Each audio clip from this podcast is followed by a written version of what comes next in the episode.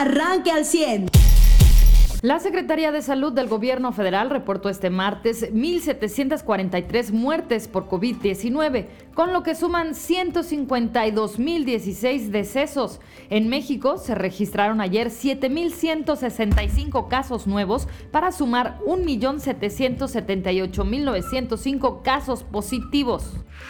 Coahuila registra en total durante este martes 293 casos positivos y la muerte de 38 personas. 8 en Saltillo, 6 en Piedras Negras y en Monclova, 5 en Torreón, 3 en Acuña y 2 en Francisco, San Juan de Sabinas y Musquis respectivamente, así como una muerte en Frontera, Ramos Arispe, Sabinas, San, Juan, San Buenaventura. Saltillo registró 106 nuevos casos y 8 muertes. En Coahuila durante esta pandemia han muerto 4.884 personas, 58.771 contagios detectados, actualmente 662 hospitalizados, 2.842 casos activos estimados y 51.000 personas recuperadas. En Nuevo León, autoridades sanitarias confirman 1.085 nuevos casos de personas contagiadas para sumar un total de 147.425 en el acumulado. Hay 56 muertos en un día para llegar a 7.513 decesos por el virus. Joe Biden anuncia, su gobierno ordenó 200 millones de dosis más de vacunas contra COVID-19, será un total de 600 millones. Farmacéutica francesa Sanofi producirá más de 100 millones de dosis de la vacuna contra COVID-19 de Pfizer. Insabi informa que alrededor de 200.000 dosis de la vacuna rusa Sputnik 5 llegarán la próxima semana a México.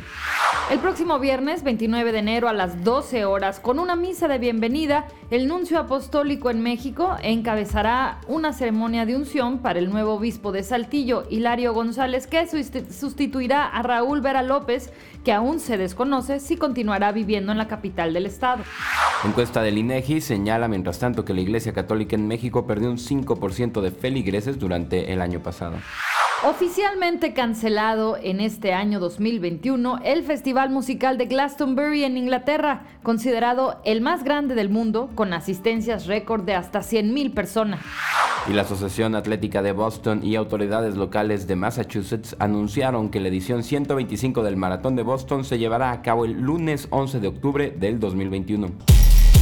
Pues eh, eh, insisto yo, en este país estábamos mejor cuando no había vacuna que cuando la tenemos. El panorama es muy nublado eh, y aunque pues son varias empresas las que están ofreciendo vacunas, eh, no están llegando con la rapidez que todos quisiéramos en México, porque en Estados Unidos ya vimos que llevan eh, eh, un buen récord de personas vacunadas, están vacunando ya a, persona, a población en general, y en México pues nos conformamos con un anuncio de un presidente escondido, guardado, con COVID, que anuncia 24 millones de dosis de una vacuna que apenas hasta ayer la COFEFRIS autorizó para su uso de emergencia en nuestro país y con pues, el reconocimiento de los gobernadores de 10 estados del país que señalan que será muy difícil conseguir las vacunas en tiempo y forma. A mí me, me parece muy lamentable y triste que tanto los gobiernos federal, el gobierno federal como de los, de los estados no, han, no hayan hablado de este tema hace ese, pues en, en, octubre, noviembre, que ya había vacunas que estaban en fase de prueba y que nadie echó un telefonazo ni a Pfizer, ni a AstraZeneca, ni a la Moderna, ni a Sanofi, ni a ninguna echaron un telefonazo para decirles en cuánto va a salir la vacuna y anóteme en la lista, por favor. Y ahora se quejan de que va a ser muy difícil conseguirla y ahora sacan bomberazos esa es la falta de organización que hemos tenido como país, la falta de disciplina y la falta de experiencia. Y hoy todo mundo se echa la culpa y todo mundo dice, no, es que la demanda y es que los americanos, Donald Trump, que dejó de ser presidente de Estados Unidos, a partir de mayo empezó a depositar dinero. Cada tres meses ponía mil millones de dólares en la Moderna, en AstraZeneca, en eh, Pfizer. Le ponía mil millones de dólares y le decía a Pfizer, con esto estás apoyándonos para que pues, nos vayamos más rápido. ¿Sí? ¿Y México? ¿Escuchamos un anuncio de estos del gobierno federal? Ninguno. ¿De los estados? No, claro que no. Por supuesto que no. Desconfianza y, hoy, minimización hoy, del problema. Hoy no tenemos vacunas. ¿Por qué ellos no las pidieron? Y porque no nos dejan pedirlas a los ciudadanos. Esa es la realidad. Por eso el panorama está nublado. Por eso el día amanece así. Pero no en el clima. Sino en la percepción de los mexicanos, que sigue habiendo contagios por encima, Mariano, muy, buenos días, de los 7 mil, de los 8 mil diarios, que sigue habiendo más de 500, 600, hasta mil, 2 mil muertos diarios por la pandemia.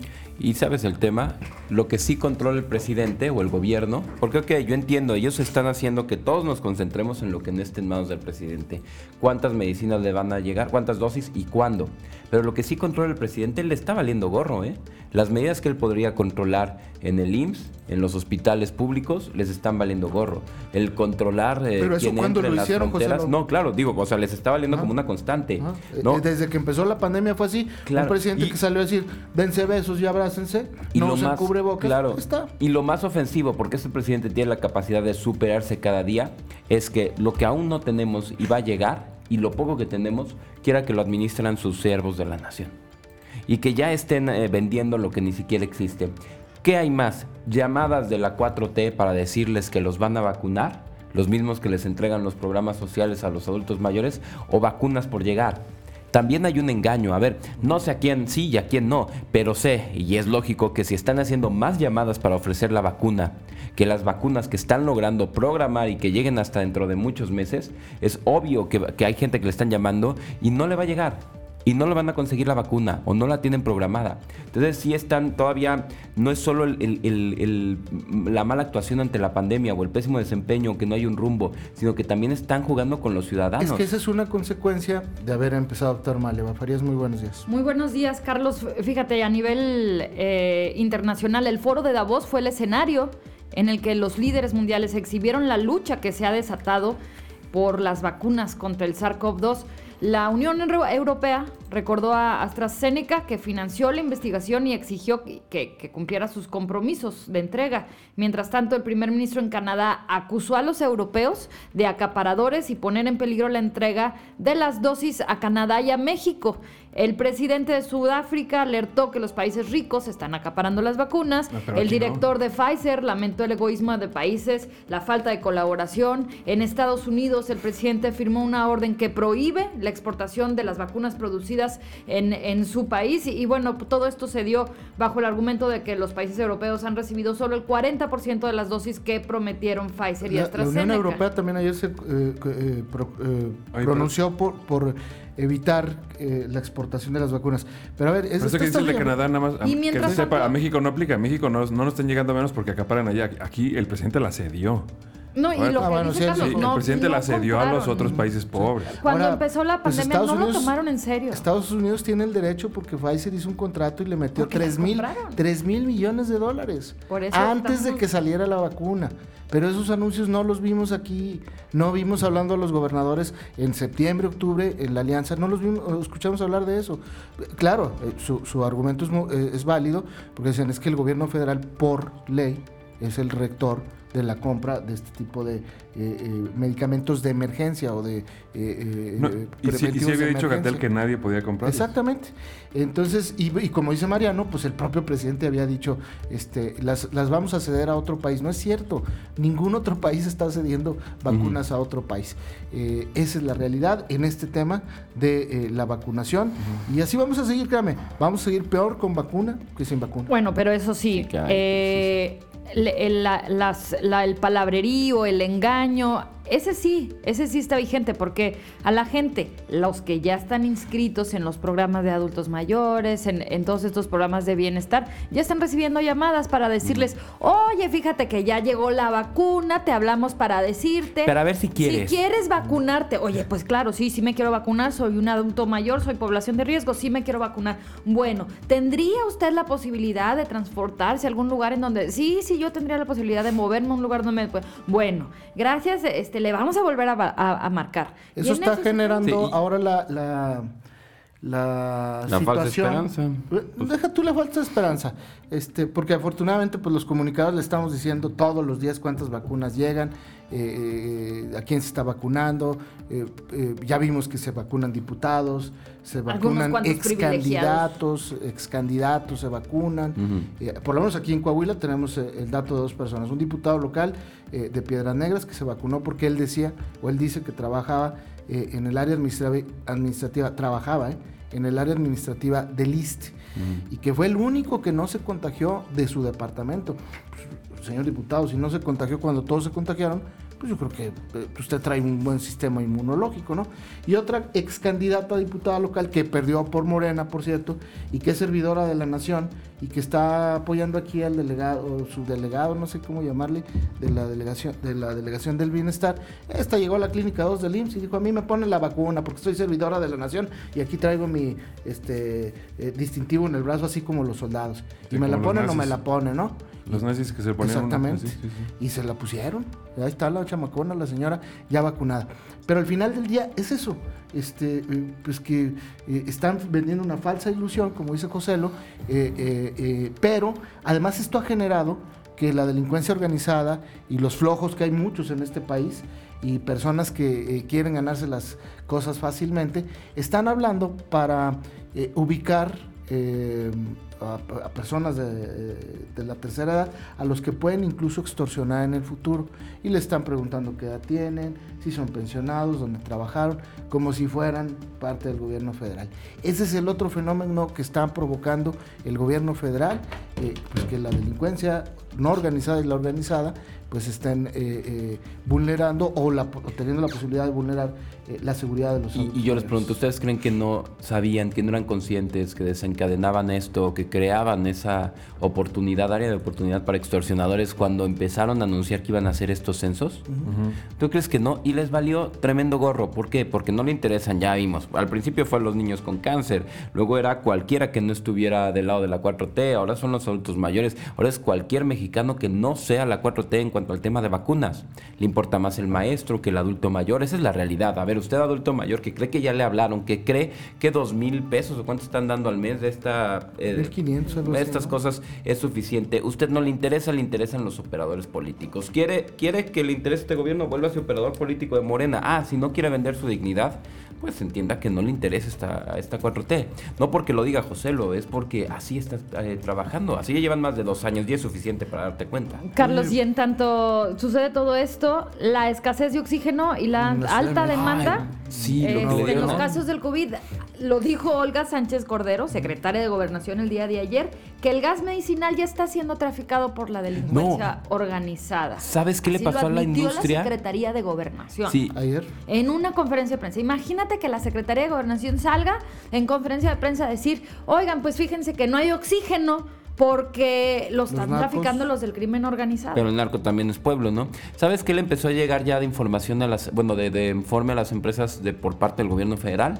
Que el oxígeno, que también ellos usan, muchas eh, que hacen cortes con oxígeno y demás en una mezcla de aires, el oxígeno está priorizado para, para hospitales, que entiendo, pero en lugar de haber hecho todo, preparar, ver de dónde se consigue más eh, oxígeno, pues va a haber industria que le recorten o que no pueda hacerse de, oxígeno y a parar otra vez producción en este país.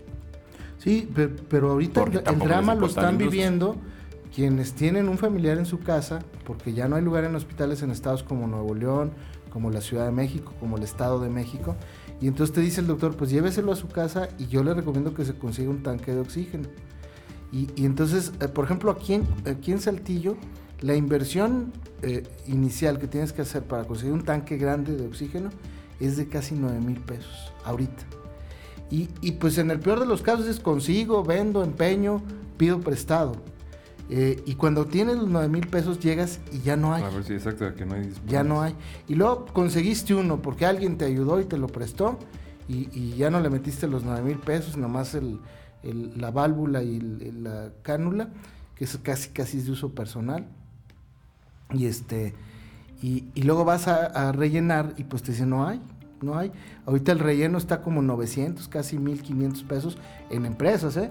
Porque lo hay quien te lo está vendiendo en forma clandestina y, te lo vende entre 1500, 2000 hasta 3000 pesos. Y en fin de semana no se diga, ¿eh? Y en el peor de los casos, te venden oxígeno. Mm. Perdón, en el mejor de los casos. En otros te dan helio. Helio por oxígeno. Entonces, pues ahí demuestra una vez más el gobierno federal y los de todos los niveles su incapacidad, su falta de. ¿Y no hay Profeco que revise No, aquí no hay Profeco, Mariano. Se la, cerraron cuando empezó el sexenio, acuérdate. Y la que tienen está en Torreón y está cerrada además, ¿eh? Solo atienden en línea. Y la Profeco, pues es un cero a la izquierda. Pues, acuérdate cuando estaba así, ahí O sea, pues era nomás recomendar y vamos a mediar. Multar empresas y todo. O sea, nunca beneficiar a consumidores, pero sí multar empresas. No, ni siquiera multaban. Porque no, no, lo hacían ellos. Cuando se les atravesaban algo. Pero les ponían sanciones, no eran multas, ¿eh? eran sanciones que las multas las cobraba la, tesorería de la federación. Entonces, eh, eh, la, Profeco es un cero a la izquierda. O sea, hoy estamos eh, en esa imposibilidad. Oigan, estaba viendo ahorita las imágenes. ya va a llegar el obispo de Saltillo, Hilario González. Pero qué bárbaros, parece que va a llegar el Papa, ¿eh? primero, ayer me enteré, pero ahorita ya lo estoy viendo en imágenes, que la Guardia Nacional va a coordinar la llegada del nuevo obispo de Saltillo. ¿Ya ¿Cómo por se metió? ¿Cómo por qué? no vivimos en un estado laico? Me acordé del de Club de Cuervos, ¿no? De uniendo iglesias y el Estado. Imagínate, bueno, don Hilario va a llegar como todo un presidenciable, ¿eh? Don Hilario llega, eh, y ahorita estoy viendo las imágenes de la calle de Hidalgo bajando Ramos. Bueno, si don Raúl Vera es antigobierno y es anti todo lo que tú quieras, este parece que va a ser eh, pro. cuarta transformación, ¿eh? Le están poniendo unas lonas, están haciendo un, bueno, desde mi punto de vista, y lo voy a decir con todo respeto, este, pusieron unas lonas de bienvenida en el frontis de, la catedral. Yo supongo que ponerlas implica pues una falta a un edificio histórico, más allá del, tema religioso, ¿no? Eh, pero ya estoy viendo las lonas, mira. Sí, yo vine ahí. Este, echándole a perder. Pues no están tan pequeñas, ¿eh? Ah, es para que las vea la gente. La están instalando ahorita. Pues lonas de bienvenida, pues ah, no ya, ya vi Pero pues ponerlas en un edificio histórico, creo que sí hay reglas que tienes que seguir. Este, no, me creo yo, ¿eh? Creo yo. lonas, ¿no? Que son, no, son lonas, de, eso estoy hablando. Pero yo no creo que esto le haga ver bien a la catedral y, y como que sea, pues ponerle eso al, al obispo nuevo, eh, quién sabe, ¿verdad? Pero la otra es que ya veo que, que, por ejemplo, la calle de Hidalgo, bajando Ramos, ya hay una patrulla de la Guardia Nacional frente al obispado, eh, ya hay conos que impiden el estacionarse, no sé por qué o de qué privilegios gozará eh, el obispado. Este, pero pues ya vimos que empezó mal. Pobre Hilario, ¿eh? Porque a lo mejor él ni lo pues pidió. a lo mejor él no, ni lo pidió, pero pues le va a caer a él, ¿no? Y el que lo esté organizando y coordinando, pues no sé si sea la autoridad federal, porque la, Guardia Nacional depende de la autoridad federal, o qué tanta amenaza haya contra un obispo en este país como para meterle la Guardia Nacional. No sé, no sé. Yo no creo que vaya a ir la gente a remolinarse, ni a besar, ni a abrazar al comandante Vera, mucho menos a Hilario, que no lo conocen. Entonces, pero bueno, ya lo vimos, eh, esa es parte de lo que va a pasar y pues para mí, don Hilario, desafortunadamente para mí, insisto, ya empezó con el pie izquierdo con su llegada, a pesar de que a lo mejor él ni siquiera lo solicitó. Pero bueno, pues así se las gastan estos Pero pues bueno, también como dices, que tiene que estar haciendo la Guardia Nacional? Cuando debería estar vigilando los negocios donde venden oxígeno. Cuando, o los camiones que transportan oxígeno. Cuando las cifras que dio a conocer el día de ayer el INEGI también son extremadamente preocupantes. Eh, en el bueno, ya, ya veíamos eh, lo que sucedía el fin de semana, este, el hallazgo de 19 cuerpos calcinados en Tamaulipas, este, que se presume que pueden llegar a ser migrantes guatemaltecos. Este, el, tema, el tema de la inseguridad en México también es, es gravísimo. El día de ayer también el INEGI dio a conocer que una de cada cuatro mujeres asesinadas en el primer semestre del año pasado fueron ahorcadas o agredidas con un objeto cortante. Esto son los datos que difundía el día de ayer el INEGI. Entonces. Pues no, la Guardia Nacional está cuidando al, obispo que se vaya, al obispo que llega. ¿Dónde está, lo que le importa a la Guardia Nacional? Ahí está. Ahí, está, en, la calle de Hidalgo, bajando Ramos, en el obispado. No vaya a ser que le vaya a pasar algo al, nuevo obispo. Bueno, pues nos vamos a la primera pausa comercial. El día de ayer el Congreso de Coahuila eh, y sus nuevos diputados tuvieron la primera prueba se les manifestó un grupo de conductores eh, de, estos, de InDriver y de Uber y de estas cosas, ¿no? Este, pues fueron a decirles, entre otras cosas, que eh, les están requisando vehículos. No hay evidencia, pero hay testimonio de que a una mujer le quitaron un vehículo y ahora le pedían 40 mil pesos para sacar el vehículo.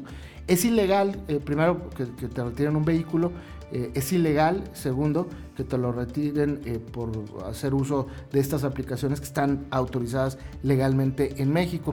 Y el día de ayer se fueron a manifestar y me parece, el día de ayer, que Eduardo Olmos Castro eh, pues demostró el oficio político que tiene, salió, explicó, eh, salieron otros diputados, explicaron, atendieron y, pues el día de ayer me parece que se liberó el vehículo.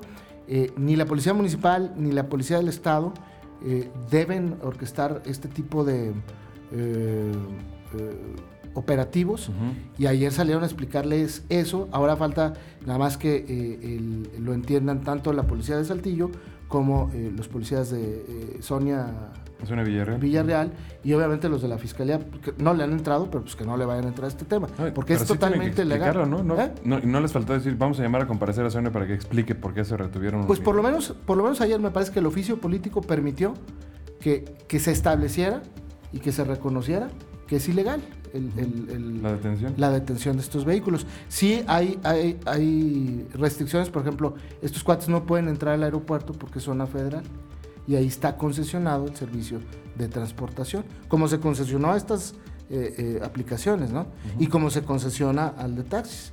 Entonces, ayer me parece que viene el oficio político de Eduardo Olmos Castro, que explicó y que además atendió y que además eh, eh, pues estableció que van a llegar a un punto de acuerdo eh, legalmente con reformas a la ley que permitan que los taxistas trabajen normalmente y que estos conductores también trabajen normalmente porque tienen el derecho y porque la libre competencia lo permite.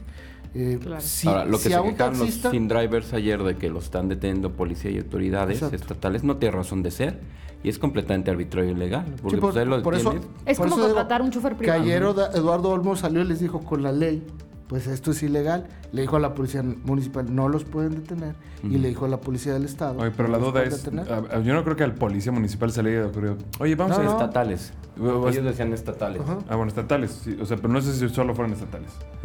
Pero no creo que a un policía estatal se le haya ocurrido así como, oye, si tenemos unos sin drivers, sí, sí exactamente. Sí, bueno, hubo una Hay un orden de arriba y quién la trae. Ese es el problema. Y cuando ellos preguntan quién dio la orden, no de arriba, nomás les decían. Yo ahí me tocó estar en el Congreso y justo me tocó que me, que me encerraran y todo. Muy, muy ofensivos los los de InDriver. Ah, yo, ayer les decía, estaban en la manifestación y cuál sana distancia. Sí, no, no. Yo hoy no, me subí un coche de esos después de que estos cuates ayer no respetaron la sana distancia y en un momento, insisto, que tienen el derecho a manifestarse, pero eh, respetando los derechos de terceros. Yo hoy ni a uno de Uber ni a uno de InDriver me subiría por los que vi ayer ahí que muy probablemente uno de esos que ah, sí, no les importa se va a contagiar y yo no voy a saber quién y me voy a subir a su coche y pues, pues mm. voy a correr ese riesgo. Bueno, Uber tiene sus políticas de... Pero ayer no la respetaron, Eva. De la sana distancia. Ayer, uno como usuario tiene que no, ellos, la labor era una bola.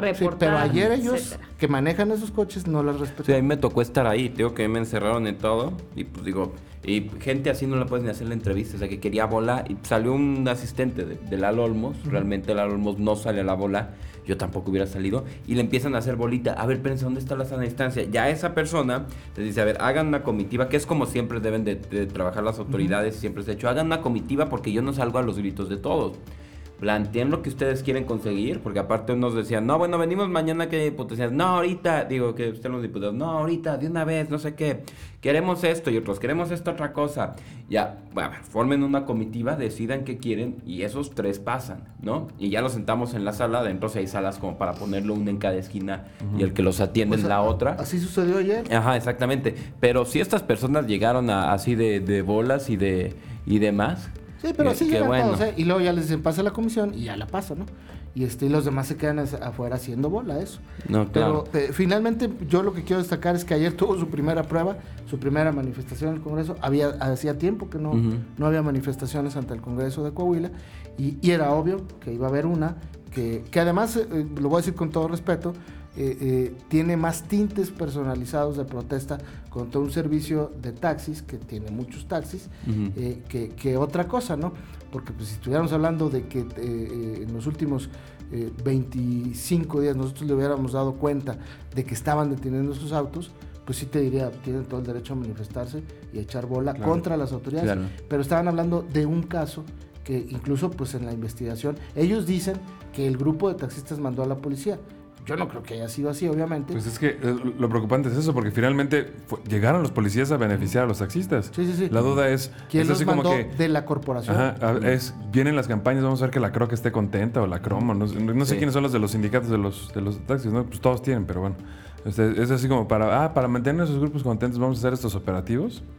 o sea, fue algo así y entonces ya se va a justificar por cuestiones electorales ese tipo de cosas. Pues mira, empezamos con el tema de Arteaga, que era cuestión de fondo electoral. Luego este tema, que no me sorprende y huele que tiene fondo electoral. Vamos a ver mañana cuál es el problema con fondo electoral. Toda decisión que toma una autoridad durante el calendario electoral, que en este caso empezó en noviembre, tiene que ver con eso. ¿no? Los políticos toman decisiones políticas, ¿no? Usted ya está informado. Pero puede seguir recibiendo los acontecimientos más importantes en nuestras redes sociales. Nuestras páginas de Facebook son Carlos Caldito Aguilar, José Lo de Velasco y Mariano de Velasco. Al 100.